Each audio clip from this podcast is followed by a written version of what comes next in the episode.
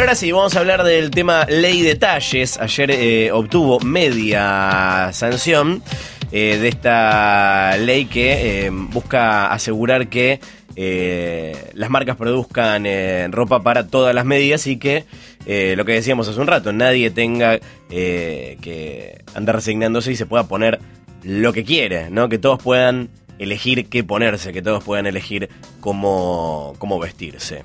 Y vamos a hablar sobre el tema con alguien que está muy involucrada con el proyecto. Se llama Brenda Mato, es modelo y actriz plus size, integrante de la organización Anybody, que tiene mucho que ver con toda la movida. Por suerte, militante de la autoaceptación. Hola Brenda, buenas noches. Hola, buenas noches, muchas gracias por el llamado. ¿Cómo estás? Todo bien. Todo bien. Eh, antes que nada, ¿estás contenta, me imagino, lo vi en redes, con eh, esta, esta, eh, por lo menos este avance? Sí, realmente para nosotros eh, fue sinceramente sorpresivo, sobre todo eh, teniendo en cuenta que eh, la decisión fue unánime de, las, de los 51 senadores que estaban presentes en, en la sesión, los 51 votaron de forma positiva, así que realmente después de tantos años de hablar y repetir lo mismo y batallar sobre el mismo tema y explicarlo una y otra vez, eh, pudimos llegar a un consenso y, la verdad es que realmente es bastante bastante importante poder estar hablando de esto, que si bien entendemos que todavía queda un camino bastante largo por recorrer, es un primer paso muy fuerte y muy importante y, y sí, realmente estamos muy orgullosos de, de poder haber llegado hasta acá. Brenda, buenas noches. ¿Cómo, quiero saber cómo fue el camino hasta, hasta llegar a esta, a esta instancia. Bueno, primero tiene, tiene mucha investigación, porque la realidad es que en Argentina no existe ninguna información al respecto de qué sucede en general con los talles y, y, y, al, y qué sucede al momento de comprar ropa en Argentina. Nosotros desde Anybody Argentina somos eh, los únicos que tenemos eh, todos los años una encuesta que realizamos que nos informa que 7 de cada 10 argentinos tienen problemas para encontrar ropa de su talla independientemente del talle que utilizan. Entonces, eh, recaudar este tipo de información, eh, entender qué es lo que sucede, por qué eh, es el problema que, que hay en Argentina, donde nos terminamos encontrando que en realidad en Argentina no tenemos una tabla de talles propia, sino la que se utiliza es una tabla europea y que tiene más de 10 años. Entonces, esa es otra de las falencias, que es lo que, que incluimos en la ley. Y a empezar, sobre todo, a hablar también con la gente y entender que el vestirse no es una cuestión meramente eh, visual, no es una cuestión eh, meramente de, de de, de vernos, sino de, de que identifica quiénes somos. Nosotros nos vestimos para mostrar quiénes somos, elegimos cómo vestirnos o eso tratamos. Y hay mucha gente que lamentablemente no tiene esa posibilidad y termina vistiéndose de la forma que puede, lo que consigue y muchas veces pagando mucho más caro. Entonces, todos estos años de ir recabando toda esta información, finalmente pudieron dar sus frutos en un proyecto de ley a nivel nacional, que es lo que nos faltaba, porque también es algo que nos preguntan muchos, como no existe ya una ley de talles, Sí. en realidad en Argentina existen 14. El tema es que todas esas leyes son entre provinciales y municipales y muchas veces se terminan contradiciendo entre una y otra. Entonces imagínate que quien quiere producir eh, ropa en nuestro país tiene que hacer 14 colecciones distintas para coincidir con 14 leyes. Es Claro. imposible. Entonces, este proyecto, al ser nacional, unifica toda esta información que nosotros hemos brindado y conseguido a lo largo de estos años y principalmente lo que pone justamente es este estudio para obtener una tabla de talles que, que tenga coherencia con los cuerpos argentinos y es una única legislación en todo el país, mucho más fácil de cumplir y mucho más fácil de hacer cumplir también nosotros como consumidores. Mm. Quiero tomar esto que, que contás como eh, y ilustrarlo como un ejemplo, eh, hablar desde, desde tu experiencia. ¿Cómo, ¿Cómo es para, para vos entrar a un local de ropa, cualquier local de ropa? ¿Con qué te encontrás? Eh, básicamente con nada. Claro. esa, esa es la realidad. Yo no tengo la posibilidad, o sea, yo cada vez que digo como, bueno, tal vez tengo ganas de ir a comprarme ropa, para mí primero es algo que lo tengo que planificar, es algo que sé que tengo que ir a hacerlo con tiempo, no es como digo, bueno, mañana voy a salir a la noche y me voy a ir ahora a comprar algo para salir mañana. Probablemente me pase todo el día buscando y no lo consiga. Eh, para mí es algo que tiene que ser planificado con tiempo y tengo que saber a dónde específicamente tengo que ir porque sé que no lo consigo en cualquier lado. Y tengo que ir obviamente eh, con un ahorro de dinero porque sé que voy a tener que poner plata para poder vestirme y que muchas veces voy a tener que conformarme con algo similar o con lo que encuentre y no con lo que yo quiero usar. Y sé que le pasa a muchísimas personas. Y yo siendo una persona que ya casi tiene 30 años, puedo discernir que no soy yo el problema, que no es mi cuerpo el que eh, tiene problemas porque yo entiendo que la ropa debería adaptarse a mi cuerpo y no mi cuerpo a la ropa, pero hay una realidad que toda esta situación afecta muchísimo a los adolescentes, que son quienes están formando, a quienes les venden constantemente que necesitan pertenecer a este estereotipo, pero a la vez les dicen que no pueden hacerlo porque tienen un cuerpo que no pertenece. Entonces, es importante también hablar de todas las consecuencias eh, psicológicas que, que trae esto, porque hay miles de historias de personas que dejan de hacer cosas porque no pueden acceder a vestirse. Eh, hay personas que, porque tal vez tienen un par de cambios nada más de ropa, dejan de ir a juntarse con sus amigos porque están hartos y se sienten intimidados de que los cuestionen por qué siempre se visten igual. Y la realidad es porque no consiguen otra cosa para ponerse. Claro, hay una cuestión simbólica que es súper negativa en que, como lo que decías vos, ¿no? Esto de vestirse no es solo tapar el cuerpo, es, eh, es cómo te querés identificar, cómo te querés mostrar y esa cosa de, bueno, todos estos tienen 8.000 colores y, y, modelos para elegir y ustedes tienen estas dos cosas grises de, de acá, eso es tremendo cuando sos adolescente. Y me acordaba, eh, ¿hace cuánto eh, fue lo de la foto tuya que se viralizó después de esta historia que contaste eh, de, de que estabas en un shopping con tu familia y no, no encontrabas ropa? Fue hace dos años. ¿Y eras, vos eras re chica, 18? No, yo tengo, yo todavía tengo 28, eso tendría, ah. sí, 25, 26. Sí. Y, y ahí que, empezaste a recibir una vez, eh, para los que no, no la vieron, Brenda, bueno, contalo vos, si te tenemos a vos, contalo vos, por favor. Bueno, como preguntaba Luciano recién, fui al shopping y como, como siempre fui a un local y no conseguí nada, volví muy enojada a mi casa porque me recorrí básicamente todo el shopping, en todo el shopping no existía una sola prenda de mi talle, así que cuando llegué a mi casa muy enojada me saqué una foto con lo que me compré en el shopping, o sea, nada y la subí, fue un domingo a las 11 de la noche, la subí así como con un descargo, hablando de lo que me había pasado, de que yo estaba harta, de que la realidad no era la primera vez que me pasaba, en, todo, en toda mi vida me había pasado un montón de veces y tengo recuerdos desde que soy muy chica de, que me haya pasado y cómo podía ser que aún, que aún en el 2016, eh, 2017, eh, siga pasando. Y lo subí y lo dejé y realmente fue una locura como que destapó una olla de un montón de gente que le pasaba lo mismo, pero que sentía que realmente eh, se sentía mal por sentirse mal por no conseguir ropa. Entonces fue como que un montón de gente eh, empezó a, revisar sus propias experiencias y a decir como a mí también me pasó y contar eh, lo, que le pasaba y compartirlo y compartirlo y compartirlo y resulta que en un momento tenía como 50.000 compartidos y un montón de medios me empezaron a llamar y a hablar de un tema que todo el mundo sabía que pasaba, pero que realmente nadie lo, lo, decía o nadie nadie se animaba a hablarlo. Y fue como eso no fue como la, la tapa de, de, la olla de una problemática que muchas personas lo viven independientemente de su talle, todos creo que tenemos una historia de, de algo de algo similar. Entonces eh, tuvo mucho que, que, ver con eso, ¿no? Con empezar a poner nuevamente un tema en boca de todos que nos pasaba, pero que nadie lo decía. Mm. Sos activista, sos militante, sos integrante de la organización Enibadi. ¿Cómo cómo luchan desde desde Enibadi?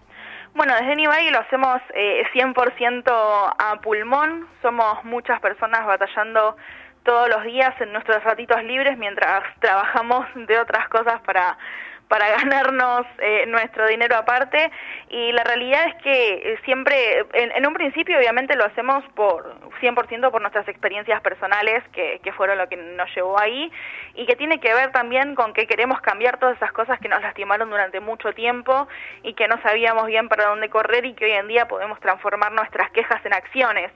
Y nosotros eso, la, trabajamos eh, de, en, en contra de lo que llamamos la epidemia del odio corporal, ese mensaje que constantemente nos está diciendo que nunca somos suficientes para hacer las cosas que queremos hacer. Y lo que nosotros queremos mostrar siempre es que lo que importa es la diversidad, queremos más representación en los medios, queremos que dejen de vendernos que existe una única belleza, que la belleza depende de muchísimas cosas y que no hay algo específicamente que lo defina. Y queremos enviar ese mensaje de que no necesitamos ser nadie más que quienes somos para poder ser valiosos y poder generar un montón de cosas positivas en nuestra vida.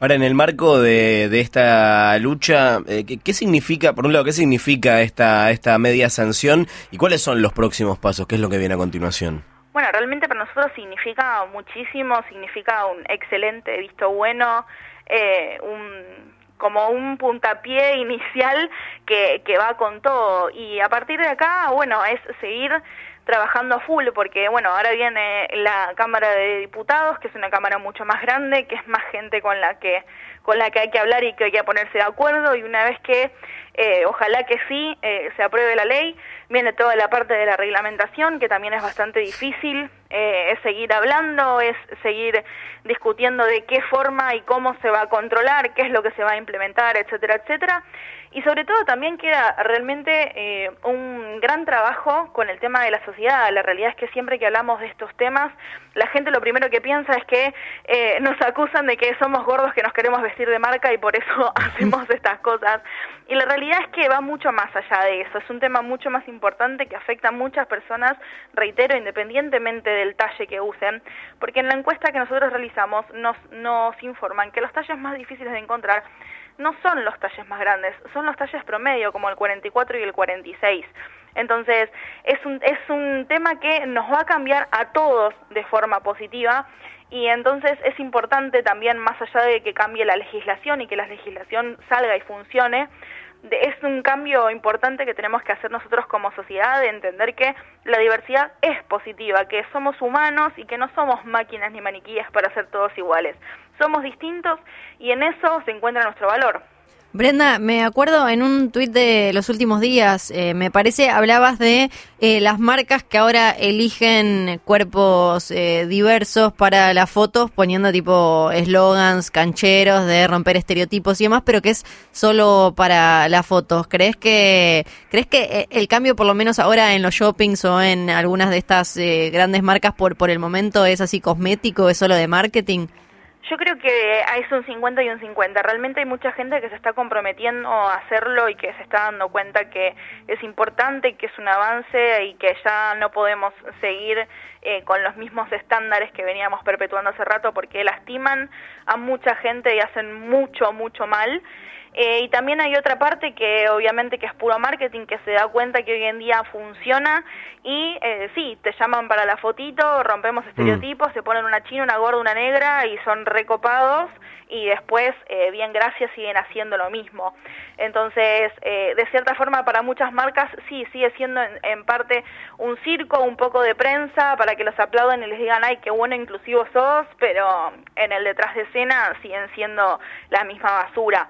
Pero la realidad es que eh, más allá de, eso, que siempre existe en todos los temas en general, eh, hay mucha gente que realmente está abriendo mucho la cabeza y se está dando cuenta y está siendo muy coherente con los cambios que está dando y, se está sumando y entendiendo que realmente eh, lo aspiracional, esa cosa de decirte cómo y de qué forma tenés que ser, ya, ya no funciona, ya no sirve y eso ya, ya quedó en el pasado. Y por suerte eh, es mucha la gente se está dando cuenta y bueno los que los que lo hacen por marketing o, por caretearla muchas veces terminan quedando en evidencia y la gente ya se da cuenta. Y en este cambio que mencionás empiezan a, aparecer por suerte en medios tradicionales y, y masivos conceptos, palabras como activismo gordo, body positivity y cuerpos no hegemónicos.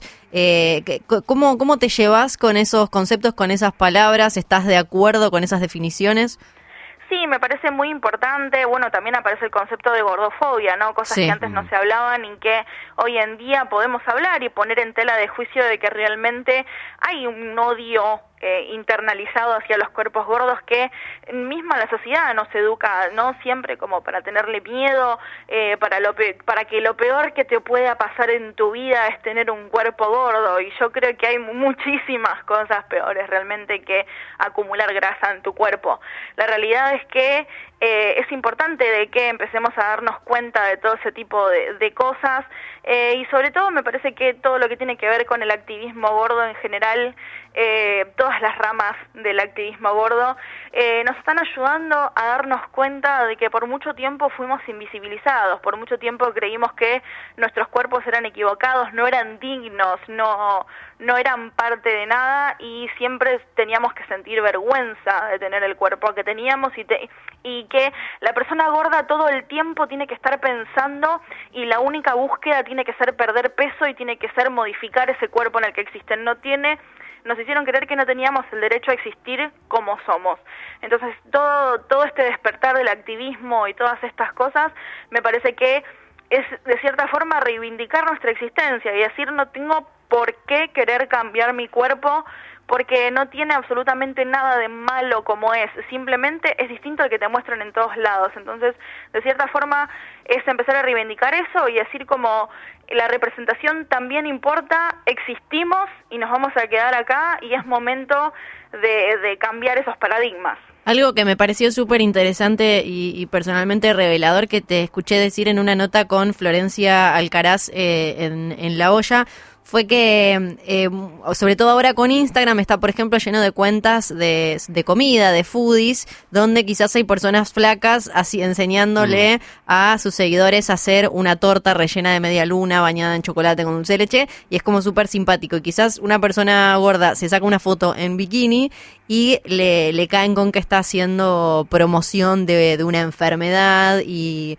y demás. Eso en, en, los medios, ¿cómo, ¿cómo, lo sentís? Porque suele haber eh, debate sobre todo con Cormillot, cuestión de peso y, y demás. Ese, ese lenguaje todavía choca choca y mucho a ver que hoy en día todavía siga existiendo programas como Cuestión de Peso, donde viene una persona que nos quiere salvar la existencia como si no como si la estuviésemos pasando mal o que afirma cosas como que los gordos no pueden enamorarse y un montón de cosas espantosas que te venden y te dicen como pero de dónde de dónde salió todo eso eh, la realidad es que somos muchos los que nos estamos rebelando contra esas cosas que nos hicieron, nos, nos quisieron hacer creer durante mucho tiempo y que por suerte estamos abriendo los ojos y nos damos cuenta de que no existe un número en la balanza en el cual dejamos de ser personas que merecemos el mismo respeto que cualquier otra. Entonces, todo ese, ese tipo de cosas, sí, y lo de, la, lo de las cuentas foodies, bueno, desde el vamos, el hecho de asociar todo el tiempo la comida calórica con la gordura, es algo que super, recontra estigmatiza, el pensar que la persona gorda es gorda porque quiere, porque tiene el culo aplastado eh, eh, en un sillón y se la pasa comiendo todo el día. A ver, habrá casos de personas que son gordas por ese motivo, probablemente, pero no todos los gordos somos gordos por eso. Eh, entonces es estigmatizante, es, es, patologizar la gordura todo el tiempo, porque siempre eh, mucha gente nos, nos trata de personas enfermas, de tener una enfermedad por ser gordos. Y, y, sí, hay una hipocresía también, que es una realidad, porque a nosotros se nos acusa de promover la obesidad, eh, y la realidad es que sí, con todas estas cuentas foodies, yo he visto una piba tirada arriba de una mesada atragantándose con una manga de mm. merengue. Yo llego a hacer el mismo video y me crucifican. Y a la piba todo el tiempo le ponían como, no, me encanta, ojalá mi novia fuera así como vos. Ah. Y cosas así que eh, realmente si vos pones una persona gorda haciendo exactamente lo mismo, la matan. Y, y es re común que hay un... El otro día yo, yo hablaba justo en mi cuenta porque subí una foto comiendo un sándwich y hablé, ¿no? De la normalización de poder comer en público en paz. Una persona gorda no importa lo que esté ingiriendo, siempre se la va a juzgar. Si se come una ensalada es como, uy, ¿qué te haces que te comáis la ensalada? ¿Qué estás a dieta? Y ahí se llega a, pedir un combo super mega gigante. Ay, mirá, ves que te vas a morir. O sea, Es, es agotador, es todo el tiempo, es todo el tiempo así y no hay, o sea, no, no hay una tranquilidad, nunca. Brenda, hablando de cuentas, ¿dónde podemos seguirte? ¿Dónde podemos seguir eh, la, lucha desde Anybody? Bueno, con Anybody pueden encontrarlo como Anybody Argentina en todas las redes sociales, en Facebook, en Instagram y en Twitter. Y a mí me pueden seguir como Brenda Mato en todas las redes sociales también. Mato con una sola T, así simple, son cuatro letras. Y nada, la verdad es que muchas gracias por el espacio y nada, buenísimo que, que, podamos seguir hablando de estos temas y, y qué bueno que ahora empieza a ser siempre de forma positiva. Al contrario, gracias a vos y gracias por el laburo que estás haciendo. A ustedes, buenas Un beso grande. Un beso.